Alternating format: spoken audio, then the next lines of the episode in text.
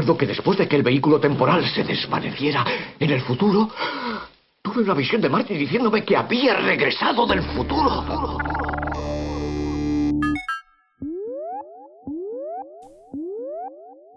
No, esto no es regreso al futuro.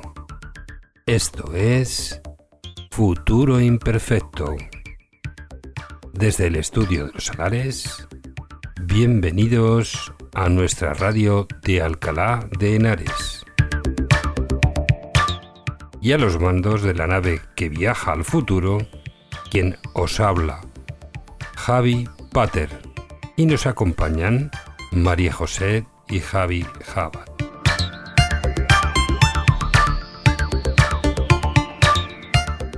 Futuro Imperfecto, radio podcast nacido en Alcalá de Henares, Madrid. Una radio cercana, con muchos contenidos culturales, local pero abierta al mundo. Nos escuchan en muchos países. Os ofrecemos contenidos de cultura, música, eventos y todo aquello que tiene lugar en nuestra ciudad. Queremos que sea una radio cercana, amiga, en la que vuestra opinión también cuenta y sirva para informaros de todo aquello que sucede en Alcalá, a veces con miradas al pasado o al presente, de personajes ilustres o acontecimientos históricos destacados o menos conocidos, pero que han significado para nuestra ciudad un aporte cultural e histórico muy importante.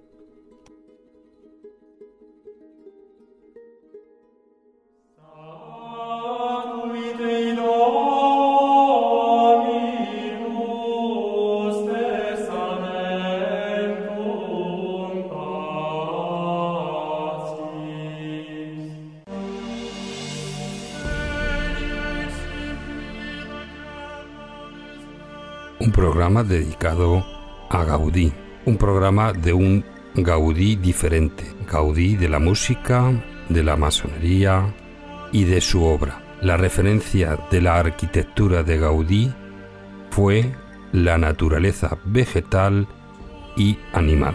Y ahora vamos a tratar la música y el sonido en la obra de Gaudí en especial a la influencia de la música tradicional catalana y del canto gregoriano. Gaudí otorgó a sus creaciones una profundidad espiritual que sobrepasaba de los aspectos visuales para adentrarse en la magia del sonido, que es lo que nosotros vamos a descubrir. La música y el sonido en todo este proceso es una forma nueva de entender la arquitectura, una personalidad marcada por la añoranza de un mítico pasado medieval, siendo un profundo admirador del gótico catalán. Decía que la arquitectura es como la música congelada. De alguna forma, él cuando construye la, catedral eh, está pensando siempre en, en la música. Esta música, el gregoriano, en plena consonancia con la filosofía de Gaudí, que engloba además un sentido de identidad, ilusión y esfuerzo, el gregoriano no es aparentemente simplicitud, esconde una tremenda riqueza rítmica y melódica que ha fundamentado buena parte de la música tradicional catalana. Para Gaudí, la cercanía de este canto con lo popular otorgaba cierta elegancia a la pobreza, y a las clases populares. No en vano, su templo sería bautizado por el pintor Joaquín Mir como la Catedral de los Pobres. Y una cosa también muy, muy interesante es que instaló campanas tubulares. Em, estas campanas tubulares no son como las que nosotros eh, vemos en los campanarios, son una forma muy alargada eh, de todas formas, de esta campana solo se conserva en la torre de San Bernabé y se trata de una campana construida en bronce de una densidad muy alta, cuya nota es un La, con los sobretonos de Re, Si y Fa sostenido, confirmando el sonido grave. Un arquitecto radical al que se ha llegado a comparar con Julio Verne, que le proporcionó un nuevo concepto constructivo, una autorización original del espacio y de la luz, y como no, la decoración y el color, como hemos visto de forma efectiva también del sonido. Gaudí decía que el oído no es tan perfecto como la vista, porque requiere del tiempo. Esto es el Gaudí respecto a lo que es la música. En el siguiente reportaje vamos a tratar otro Gaudí diferente. Un Gaudí masón, un Gaudí de izquierdas, así que ahora os dejo con el reportaje sobre la masonería de Gaudí. Aunque no existen pruebas escritas, los masones jamás utilizan su nombre verdadero, son varios los estudiosos que indican que Gaudí estuvo ligado a la masonería, una asociación secreta de personas que se dividen en grupos llamados logias, cuyos orígenes están ligados a los constructores de catedrales. Profesan principios de fraternidad mutua y se reconocen por signos y emblemas. Cultivan el esoterismo, la alquimia y la magia, entre otras disciplinas. También estuvo vinculado a movimientos socialistas en aquella época. El socialismo, anarquismo, libre pensamiento, muy propio del siglo pasado. Y en España se daba la circunstancia de, que dentro de la masonería existían anarquistas, cosa que normalmente no se suele dar mucho. Eh, además, el señor Gaudí, cuando ya está en Barcelona, acaba la carrera, tiene, trabaja para los hermanos Fonseré, los hermanos Fonseré son masones declarados. En el Parque Güell hay numerosas cosas eh, que indican mm, que Gaudí, eh, en primer lugar, no era católico y que en segundo lugar mm, era probablemente eh, masón. Si ahora cogemos esto, esta inscripción y lo leemos de manera diferente, a vapor tiene exactamente las mismas letras de labor sobra una P y dos As y según los libros de masonería, PAA significa logia, eh, significa el lugar donde los masones se reúnen. En la escalinata hay varios elementos que también hacen referencia a temas paganos. Vemos una serpiente, que es un signo que también la masonería toma de la alquimia, y sobre todo vemos una salamandra, esta sí que de una manera muy específica em, es adoptada eh, por la alquimia y naturalmente por esta gran doctrina que lo engloba todo, que es la masonería. Un poco más arriba incluso se encuentra otro señal que es el trípode con la piedra filosofal engarzada dentro del trípode. Con la casa Batlló se observan tibias y calaveras colocadas. Si ustedes van a cualquier iglesia gótica, verán en los suelos las tumbas con la calavera del maestro masón que intervino allá, operativo. En la pedrera, en la azotea, hay unos símbolos, unas esculturas, digamos, son guerreros, que es la influencia que podía tener eh, Gaudí con el orden del temple en aquel momento. Si van a la Sagrada Familia también verán la cruz de entrada es una cruz absolutamente templaria. Gaudí representa eh, una ola larga y gigante en memoria de que los israelitas pasaron el Mar Rojo precisamente por debajo de una ola eh, y que este es un rito que realizan los masones y particularmente las masonas. Esto naturalmente está puesto por Gaudí al lado mismo de una hermana masona con el fin de que se vea la relación de esto, de la masonería eh, femenina con el paso del Mar Rojo. Y ahora presentamos a Freddie Mercury y Montserrat Caballé en un tema que se titula Barcelona, y esto en honor a Gaudí. I had this perfect dream. Sueño me volvió. This dream was me and you. I want all the world to see. El instinto me guiaba. A miracle sensation. my guide and inspiration. Now my dream is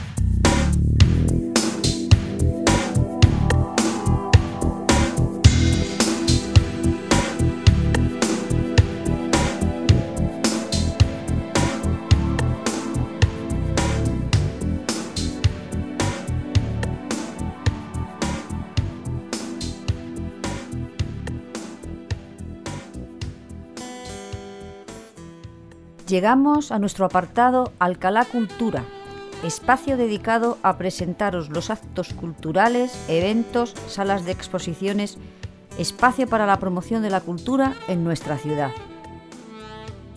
Y ahora os comentaremos las siguientes exposiciones. Y en la casa de la entrevista tenemos el quinto centenario comunero que estará hasta el día 9 de abril.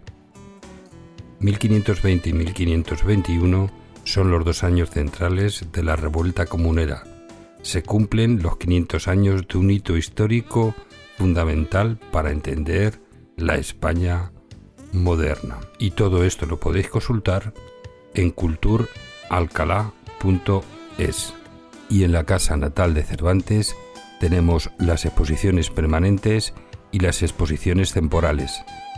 En las temporales, intervención artística Noli Metangere de Alicia Martín, hasta el 3 de mayo, una obra proyectada por el artista plástica Alicia Martín. La instalación escultórica se sitúa en el corazón de la casa y bajo la luz cenital de su patio. Todo esto lo podéis consultar en Museo Casa Natal de Cervantes.org. También tenemos el Museo Arqueológico, sus exposiciones permanentes y las temporales, y dentro de las temporales, la Makbara de Mairit, la muerte en el Madrid islámico. Se presenta una pieza excepcional, un epígrafe árabe funerario de principios del siglo X, localizado en el centro histórico de la capital. La pieza fue adquirida por el museo en el año 2012 y esta exposición eh, no se encuentra en la parte superior de las temporales, está dentro de las permanentes en la planta baja. Y todo esto lo podéis consultar en museoarqueológicoregional.org. También tenemos la exposición en Instituto Cervantes de Alcalá, Miguel Hernández a plena luz, que estará hasta el 9 de abril. Recordar a Miguel Hernández es también recordar parte de nuestra historia. Y también tenemos el ciclo de conferencias en el Corral de Comedias como sabéis, está en la Plaza de Cervantes eh, número 15 y dentro de la huella de Alcalá en la cultura y en la historia. Un ciclo de conferencias para destacar la importancia de algunos personajes ilustres de Alcalá que han dejado su huella en la cultura y en la historia de España. Y tenemos 20 mm, de abril, en martes a las 18 horas, eh, Vicente Fernández, Jean Loret, introductor de la fotografía en España.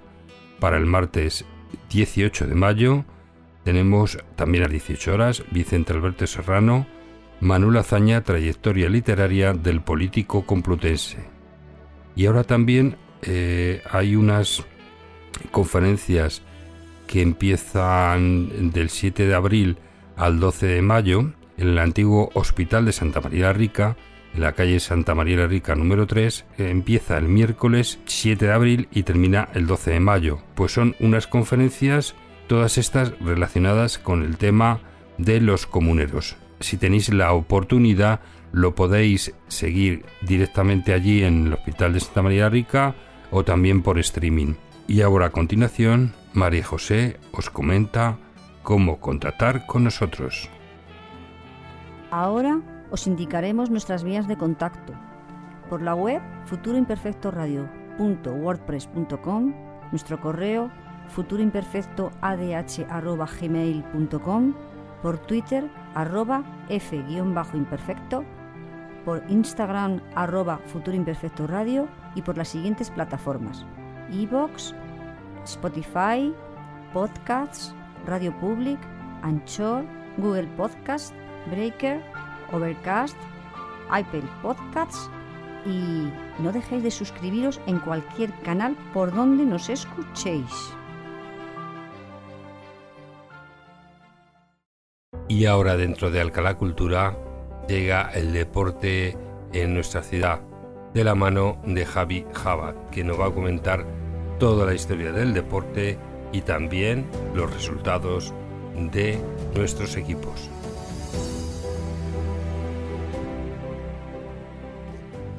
Los ríos son lugares que renuevan nuestro espíritu, nos conectan con nuestro pasado y nos vinculan directamente con el flujo y el ritmo del mundo natural. Algo pasa hoy en Futuro Imperfecto con los ríos. Algo pasa con el agua. Hoy, el río Henares será el protagonista de nuestra historia en los deportes de futuro imperfecto.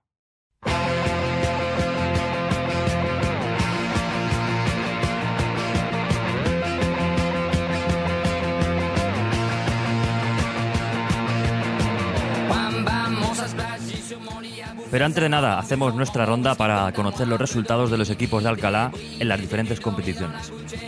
En tercera división, en fútbol, en el grupo 7 Norte, tenemos a la Real Sociedad Deportiva Alcalá y al Complutense. El Alcalá de momento se mantiene octavo, a seis puntos de la salvación. Recordemos que estos puestos todavía no le hacen disfrutar al Alcalá de un puesto de salvación, ya que eh, en, esta nueva, en este nuevo formato de competición pues, eh, hay bastantes puestos en los que los equipos que los ocupan pues, tendrán que jugar los playoffs de descenso. Como decimos, está a seis puntos de la salvación y el Complutense no corre mucha mejor suerte, ya que sigue también en puestos de descenso de playoff, séptimo a cuatro puntos de la salvación.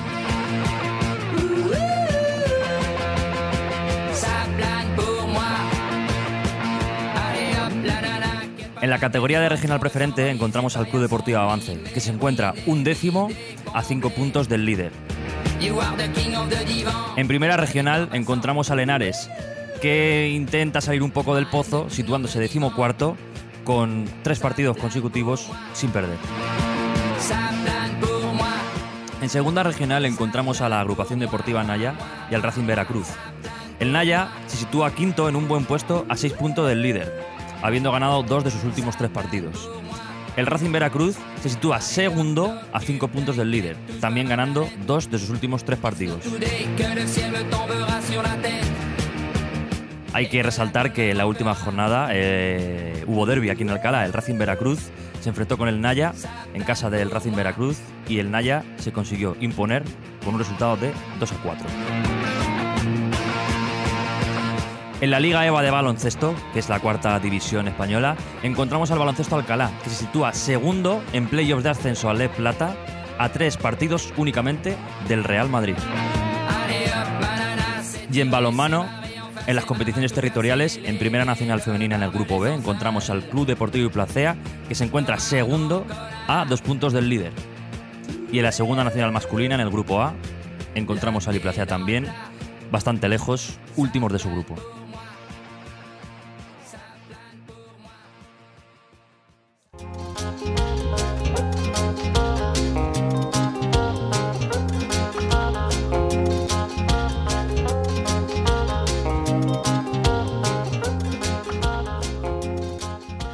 Como hemos dicho al principio, hoy tocaba hablar del río Henares y del agua.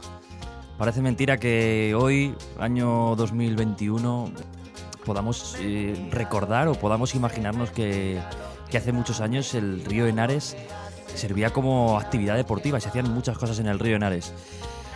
Eh, hace muchos años, a mitad del siglo XX aproximadamente, eh, un grupo de personas, un grupo de amigos, pues que al parecer vivían en, el- en una de las salas, hoy ya desaparecidas del Palacio Arzobispal, que todos conocemos, que se encuentra pues en la zona centro de Alcalá, muy cerquita de la Plaza de los Santos Niños.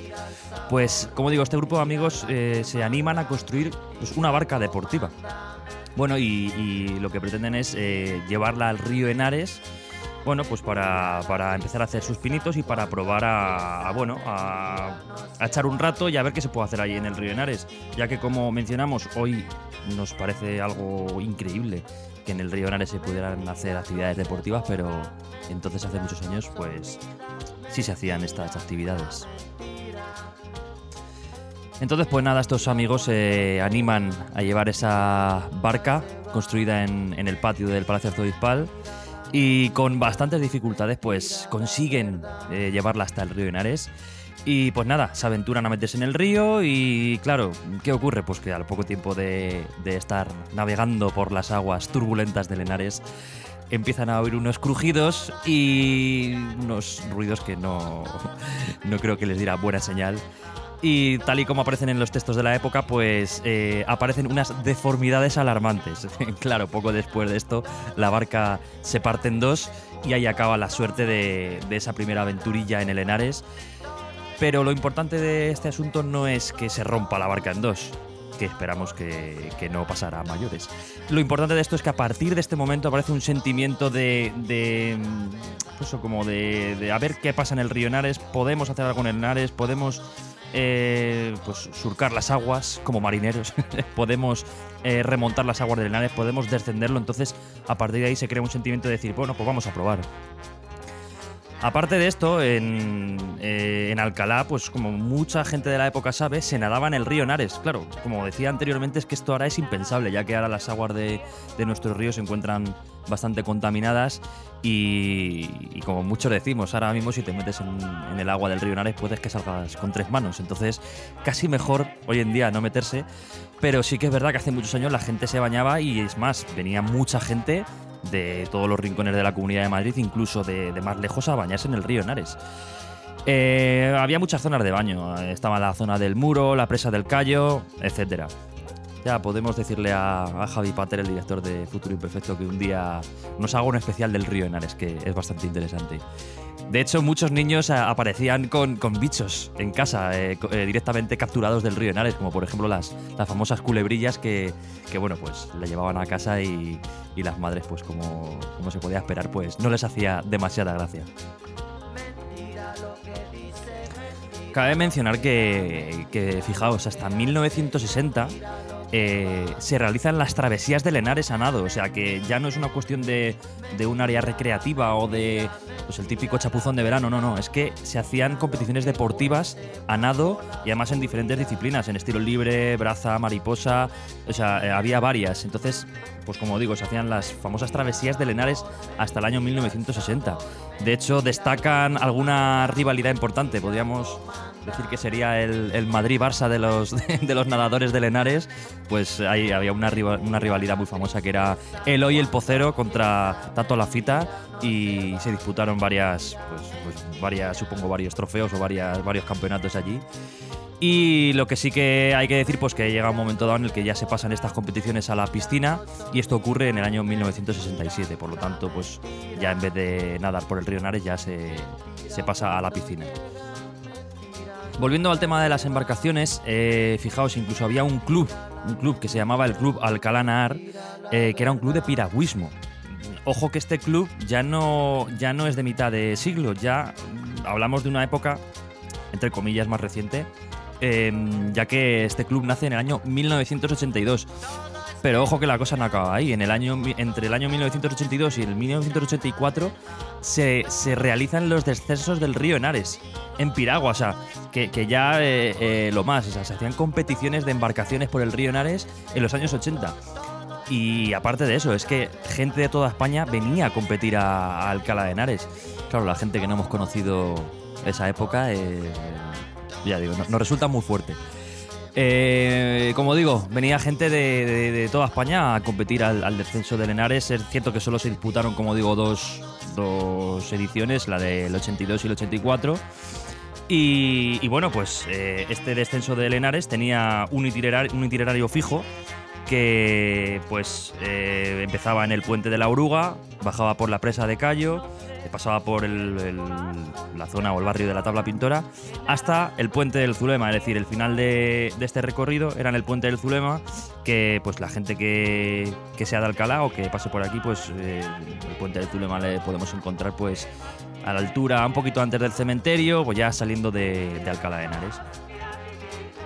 Para entonces se contaba con un presupuesto de 268.000 pesetas que aproximadamente al cambio pues serían unos 1.600 euros, pero claro, unos 1.600 euros de la época que, que al cambio pues sería, sería bastante más.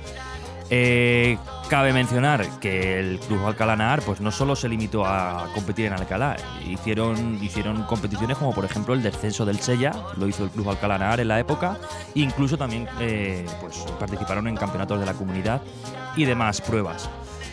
Entonces, pues bueno, eh, yo como digo, esta historia que os he contado breve del deporte en Alcalá, en este caso de, lo que respecta al río Nares, pues, pues como he dicho ya en, en varias ocasiones, a la gente de ahora nos sorprende mucho porque no, el río no está ni mucho menos como estaba en la época.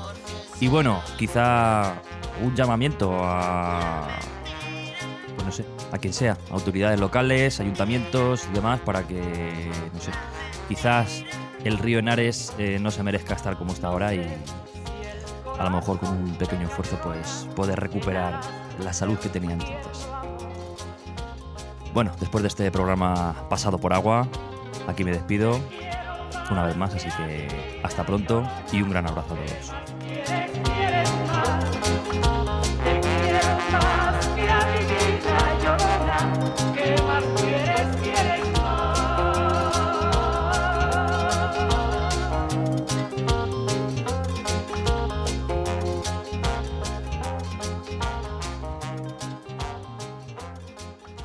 Pues de la mano de Javi Java habéis escuchado nuestra sección de deporte en la que no solo está el, el deporte pero también una historia.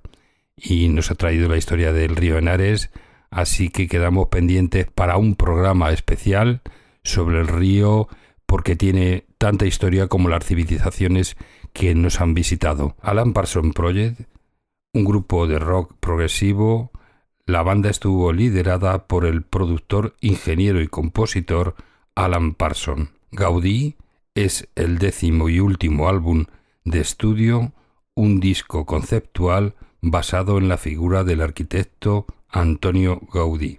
Cierta controversia por la inclusión de instrumentos poco frecuentes en la tradición catalana, como son las castañuelas o la guitarra. Y aquí os dejo con el tema Sagrada Familia.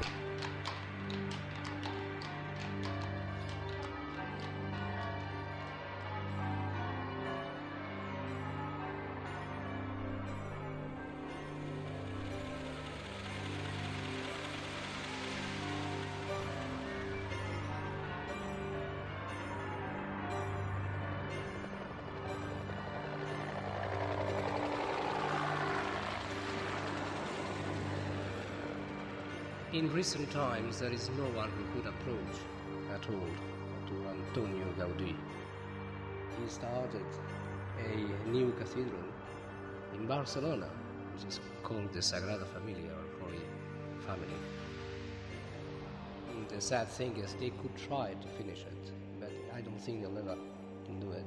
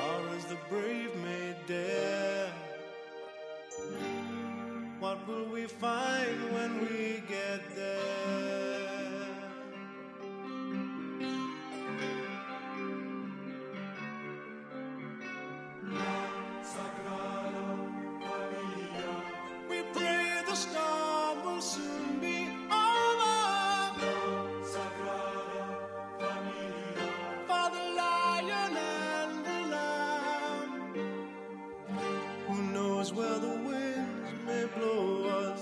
Only a fool would say. Who knows if we'll ever reach the shore? Follow a rising sun with eyes that may only stare. What kind of fire will burn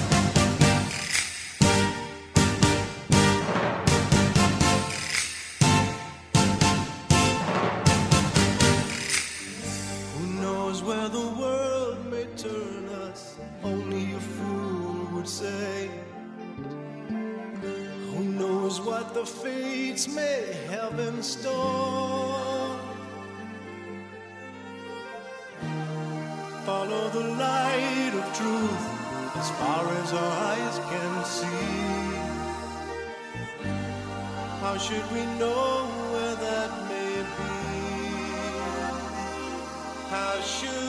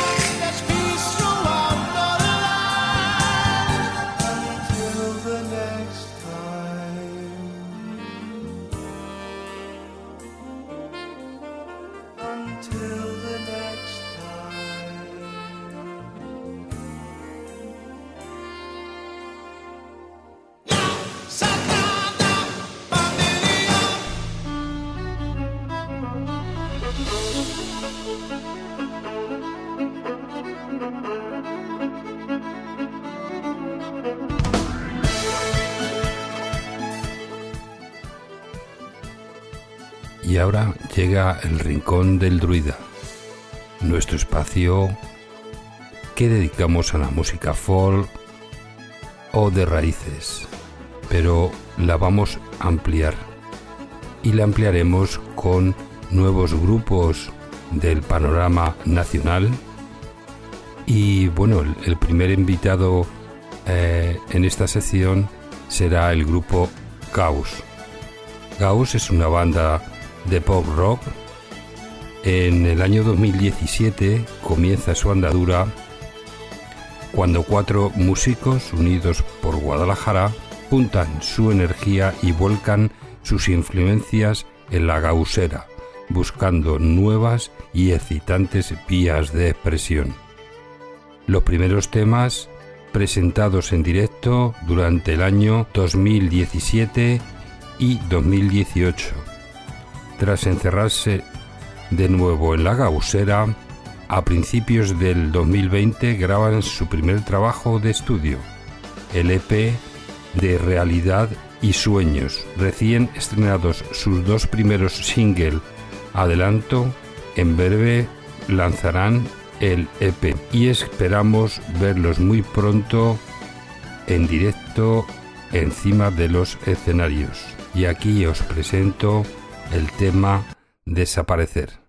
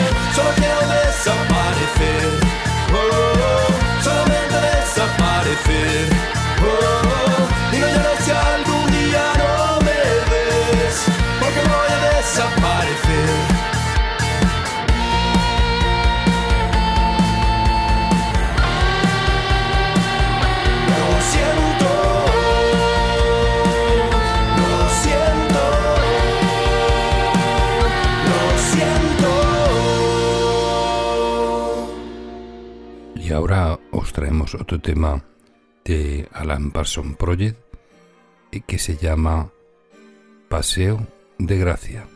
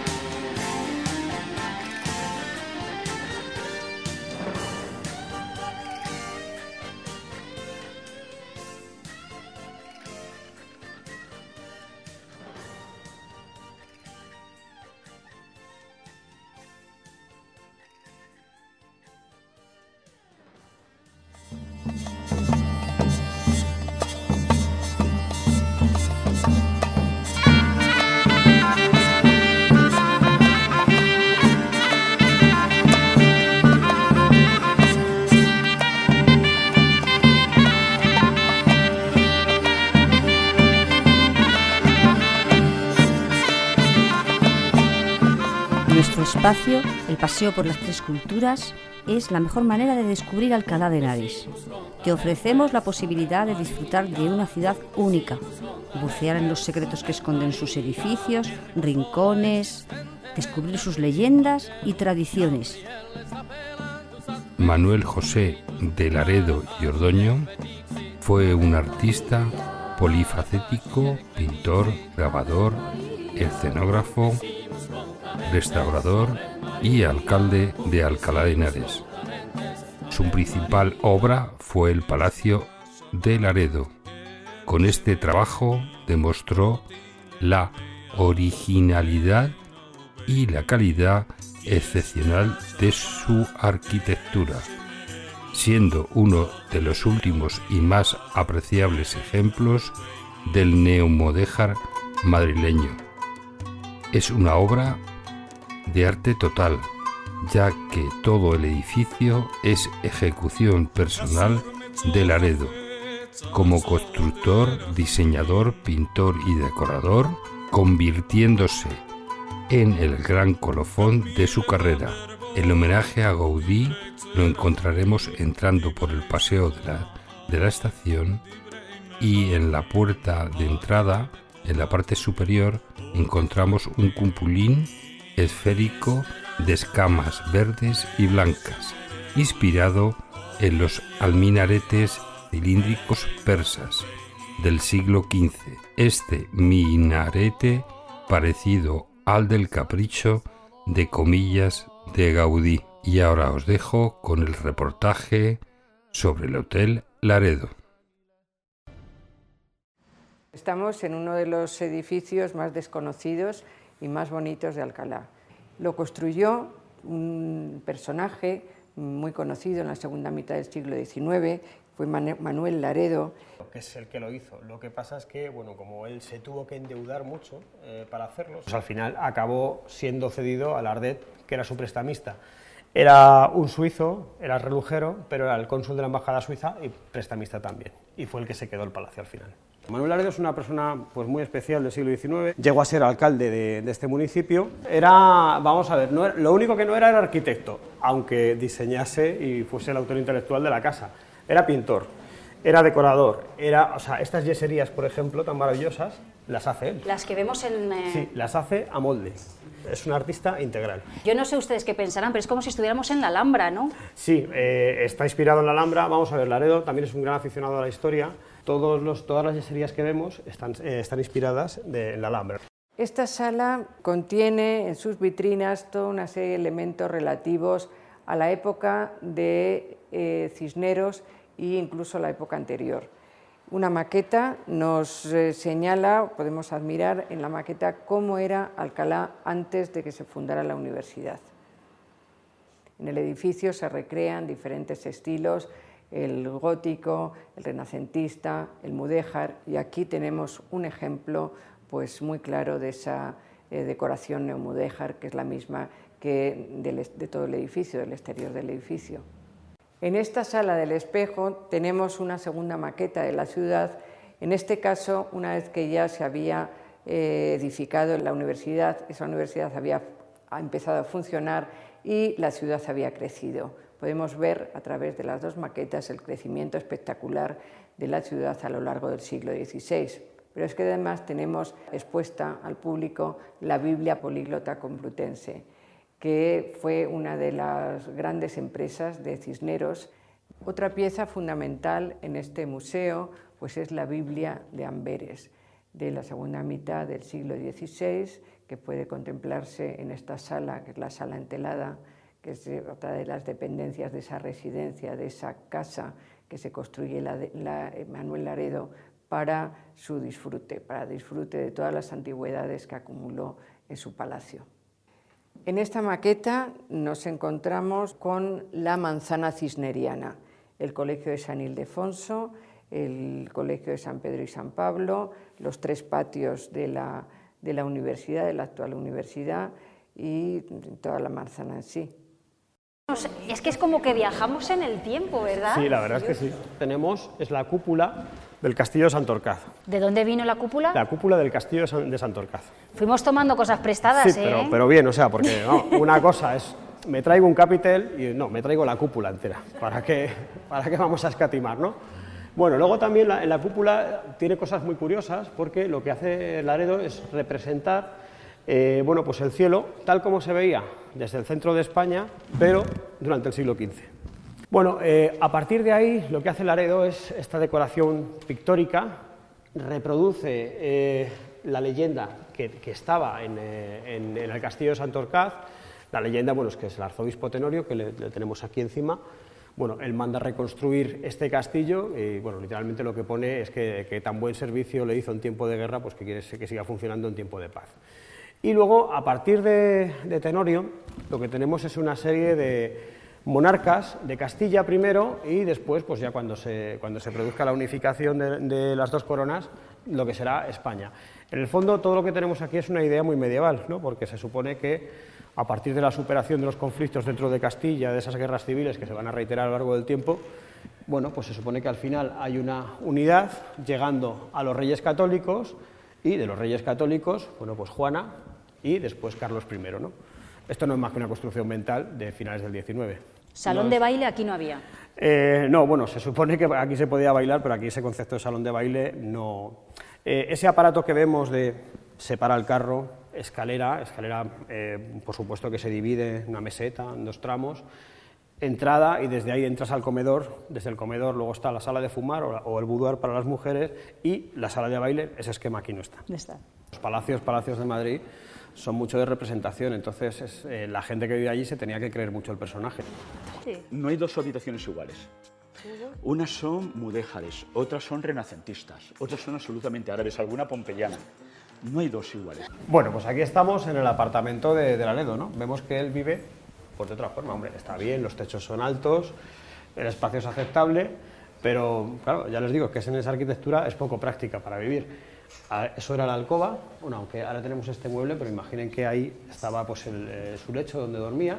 Luego otra curiosidad, que esto sí que lo van a ver pocas veces, es un baño del siglo XIX. Un baño, muy- un baño del siglo XIX, muy avanzado para su época, ¿eh? porque no piensen que todo el mundo del siglo XIX tenía, tenía baño. Perdona, Antonio. Y... Ah, claro. Claro. ¿De verdad El- que el- tenían ya eso? Sí, él, él sí, hombre, él sí, y en los palacios sí lo tenían. Todo el mundo, la verdad es que habría, yo creo que como el 70% de la población vería una taza y se preguntaría para qué servía. Pero bueno, vemos que Laredo pues, vivía en condiciones y tenía Muy eh, cómodas. este baño. Hombre, para el siglo XIX sí, para muchas cosas si nos fuésemos ahí nos resultaría duro vivir. Pues pasamos al despacho. Veo que han estado haciendo fotografías, no me extraña. Volvemos otra vez, ¿verdad? Viajar en el tiempo. Sí.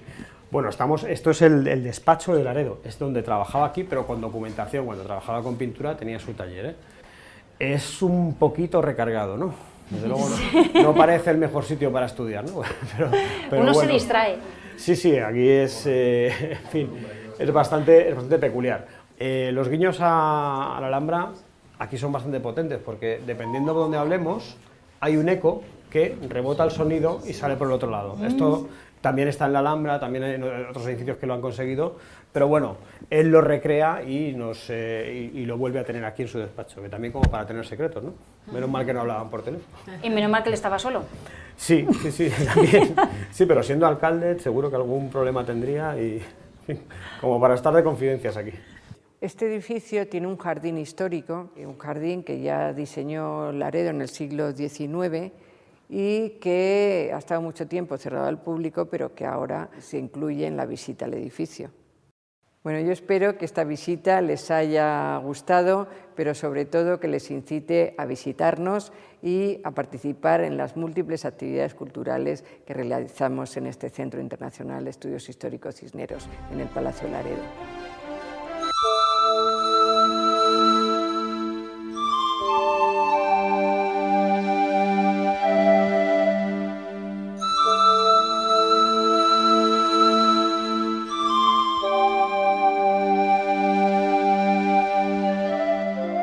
Llega nuestro espacio para reflexionar y en este apartado intentamos estar más cerca de vosotros por medio de ideas, opiniones, reportajes sobre temas que nos marcan de alguna manera, creando un ambiente relajado que invite a la reflexión. Después cerraremos el espacio con los aforismos. Y ahora llegamos a nuestro espacio para reflexionar. En ese espacio eh, tendremos el reportaje último sobre Gaudí. Vamos a hacer un repaso de sus edificios que Gaudí proyectó en Barcelona. Eh, Al final, Gaudí, de toda su obra y de toda su vida, yo he traído estos, estos tres temas que me han parecido los más interesantes, porque bueno, la vida de, de Gaudí tuvo muchos altibajos, em, pérdida de familiares, de hermanos, eh, eso lo hizo que al final de sus días eh, una persona que, fue masón, que fue eh, de, eh, de izquierdas, eh, fue ateo y él siempre lo llevó eh, por delante esa forma de ser, pues prácticamente sus últimos 8 10 eh, meses de vida fue ju- justamente al revés. La catedral le hizo cambiar, eh, al estar más cerca de, de Dios, eh, hizo que todas sus ideas eh, cambiaran, pero sí, los últimos tiempos él lo pasó de la forma de ir a oír misa. De hecho, cuando él venía de San Felipe Neri es cuando le atropella el, el- tranvía. Eh, llevó una última vida eh, viviendo allí en, en la Sagrada Familia. No sé si es que ya, ya era el final de su vida, pero, pero sí estuvo así. Creo que eh, si todo va bien, pues lo quieren hacer santo. Siempre la Iglesia busca a gente em, importante y quiere siempre que sea su seña de identidad. Así que os dejo con el reportaje sobre Gaudí y su obra. Pero Gaudí abandonó el ambiente revolucionario de Reus en otoño de 1868 para ir con su hermano a estudiar la carrera de arquitectura a Barcelona. Se instalaron en la zona del Born, muy cerca de la iglesia de Santa María del Mar. Sus padres tuvieron que vender unos terrenos de Riudoms para costear los estudios de los dos hermanos que llevaban una vida muy austera. En Barcelona, Gaudí mantuvo contacto con amigos y conocidos de su comarca natal. Uno de los más asiduos era el arquitecto Josep Fonseré, con quien colaboró en la construcción del nuevo parque de la Ciudadela, en unos terrenos que el general Prim había recuperado para la ciudad. El año de su graduación fue decisivo para el joven arquitecto. En la Exposición Universal de París, Eusebi Güell contempló la vitrina que Gaudí había diseñado para la guantería Comella. Güell quedó tan impresionado que quiso conocer al autor. Así se entabló una fuerte amistad entre mecenas y artista que permitió a Gaudí empezar a investigar. Josep María Bocabella, un librero de Barcelona que había fundado la Asociación Española de Devotos de San José, adquirió un solar y encargó un templo dedicado a Jesús, María y José al arquitecto diocesano Francisco del Villar, que abandonó un año después, cuando justo había empezado las obras de la cripta.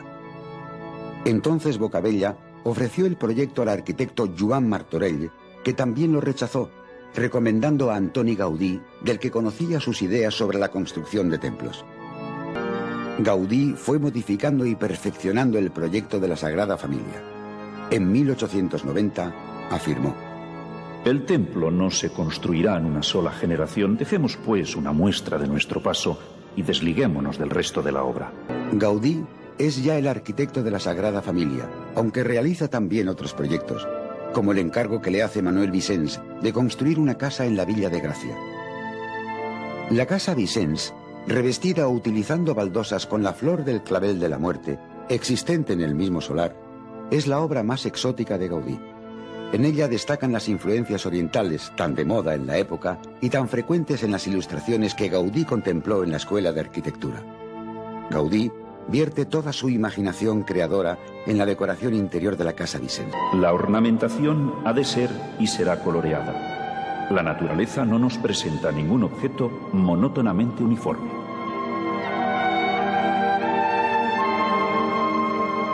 Güell, convertido ya en el mecenas de Gaudí, le encarga la construcción de unos pabellones. La relación entre ambos cada vez se hace más estrecha. Coinciden en el Ateneo y en el centro excursionista y comparten los mismos gustos. Gaudí sentía por Güell un profundo respeto. El señor es una persona de excelente educación y posición. No conoce la envidia, nadie le estorba y ve con placer a todos los que le rodean. ¿No eran así los Medici? Esta finca es fruto de la imaginación de ambos y se inspira en la Atlántida de Musen Sintu Verdaguer. Precisamente es en La Reja donde Gaudí rinde homenaje a este poema que recrea el mito de Hércules.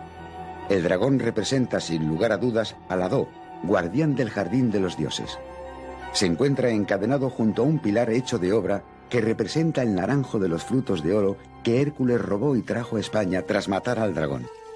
A este lugar, Verdaguer lo llamó la Torre Satalia de las Corts. Gaudí lleva una vida plena y frecuenta los ambientes selectos de la alta sociedad. El segundo encargo que Güell hizo a Gaudí fue la construcción de un palacio en una finca que había adquirido al final de la Rambla en Barcelona.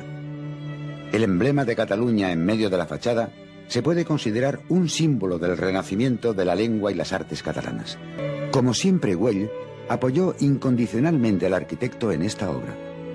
Gaudí dijo, Güell es un señor, porque así como quien posee dinero y se hace valer solo es rico, quien posee dinero y no hace ostentación, lo domina y controla, y por tanto es un señor. Gaudí utilizó materiales riquísimos, como el marfil, mármol y maderas nobles. Una obra majestuosa, un palacio veneciano, que según Gaudí honraba los orígenes italianos del conde Güell. Don Eusebio es un dux, por su talento, por su gusto y por su refinamiento espiritual. Se ha dicho que Gaudí en esta obra quiso representar el orden cósmico desde una perspectiva católica. El sótano sería el infierno, el salón central sería la tierra y el firmamento, la azotea con sus 18 chimeneas y el minarete sería el cielo. El hombre sin religión es un hombre mutilado, carente de espiritualidad. Hacia los 40 años, Gaudí experimenta un cambio radical en su vida y opta por la vía asceta, hasta el extremo de seguir un riguroso ayuno cuaresmal que pone en peligro su vida. Gaudí seguía su próspera carrera cuando recibió el prestigioso encargo de una familia de la nueva burguesía catalana para construir la Torre de Bellesguard. Para eliminar el desnivel de la calle, construyó un viaducto del que hoy solo se conservan unos arcos. Gaudí se apasionó con el pasado histórico de aquel lugar, las ruinas de la que fue la residencia de reposo de Martí I el Humano, el último rey de la dinastía catalana.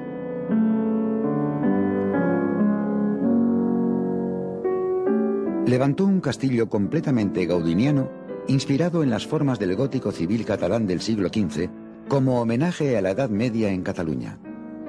La torre termina con una bandera catalana helicoidal y una cruz de cuatro brazos orientada hacia los puntos cardinales. Hagamos arquitectura sin arqueología. Lo primero son las relaciones de las cosas, la situación marcada. Por eso no copiemos las formas, ya que pueden hacerse las de un carácter determinado poseyendo su espíritu. Gaudí recibió un nuevo encargo de su mecenas. El conde Güell adquirió unos terrenos situados en la montaña pelada, junto al Carmelo. Se trataba de construir casas en 60 parcelas con servicios comunes, un parque cercado por un muro y una portería. El proyecto no prosperó porque para los ciudadanos de la época la zona estaba demasiado lejos de la ciudad. Güell, que se trasladó a vivir al palacio que había en el parque y que Gaudí había reformado varias veces, aportó a este proyecto múltiples ideas extraídas de las ciudades jardín inglesas.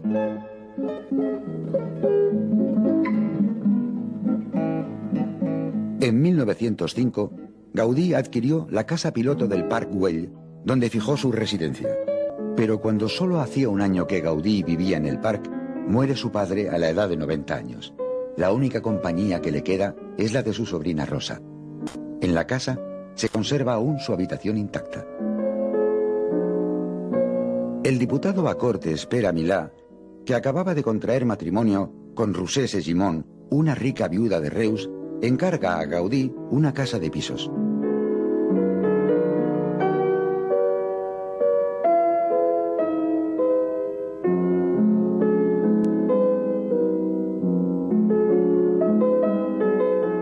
Una planta sería para la familia Milá y las tres restantes de alquiler. No era un encargo insólito, pero Gaudí lo transformó en un peculiar edificio sin precedentes, aunque tuvo que superar múltiples obstáculos.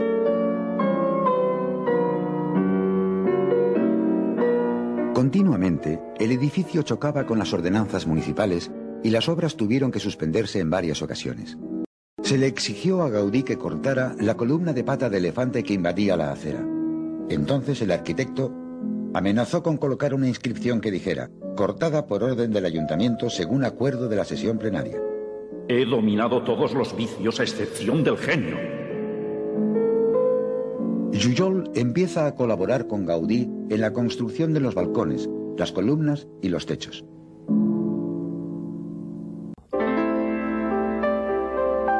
Al terminar la obra y quitar los andamios que la ocultaban, los transeúntes bautizaron el edificio con el nombre de El Avispero o La Pedrera, que le quedó para siempre. La última obra que el conde Güell encargó a Gaudí fue la construcción de una iglesia para la colonia Güell, de la cual solo se llegó a realizar la cripta.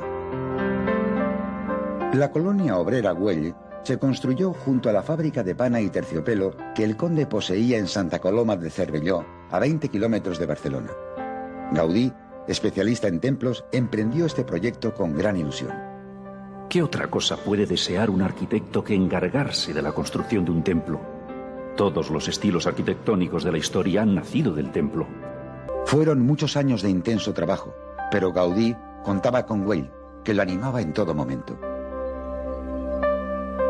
La iglesia de la colonia Güell se convirtió en un laboratorio de arquitectura con ensayos y errores.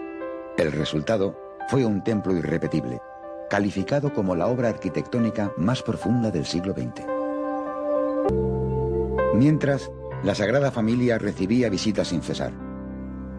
A ella acudían grandes personalidades de la política, de la iglesia y de la realeza, pero también gente del pueblo llano que a Gaudí tanto gustaba comunicar sus ideas. Gaudí seguía trabajando en el taller de la Sagrada Familia en el proyecto de la fachada de la Pasión. Mientras, perfeccionaba las innovadoras columnas árbol de la nave central. A medida que los años debilitan mi cuerpo, siento más ágil mi espíritu. En los últimos meses de su vida abandonó su casa y se recluyó en el templo, donde dormía en una pequeña habitación, atestada de maquetas de yeso, rollos de papel y libros. El 7 de junio de 1926, cuando se dirigía a la iglesia de San Felipe Neri, Gaudí fue atropellado por un tranvía. Tres días después expiraba en la plenitud de su vida artística. Y ahora pasamos a nuestros aforismos. De Gaudí, a través de las palabras de Dalí, dijo, elevar torres de carne viva y huesos vivos al cielo vivo, por excelencia de nuestro Mediterráneo. Eso fue la arquitectura de Gaudí, inventor del gótico mediterráneo, destinado a resplandecer al sol antiguo de Grecia. El arquitecto del futuro se basará en la imitación de la naturaleza, porque es la forma más racional, duradera y económica de todos los métodos. Belleza es el resplandor de la verdad, y como el arte es belleza, sin verdad no hay arte. Para hacer las cosas bien es necesario, primero, el amor, segundo, la técnica. Y una frase que él siempre dijo, mi tiempo llegará, pues como no podía ser de otra forma, nos despedimos con Prince se inspiró en el arquitecto modernista Antonio Gaudí y en la ciudad de Barcelona para el título de Come. La portada y la carpeta interior están ilustradas con fotografías del cantante en la Sagrada Familia. Enamorado de Barcelona, donde actuó por última vez en agosto de 1993, donde pasó varios días de ocio entre concierto y concierto. El álbum consta de canciones ligadas al arte y en especial a Gaudí. Y os dejamos con el tema solo. Hasta el próximo programa, que espero sea muy pronto.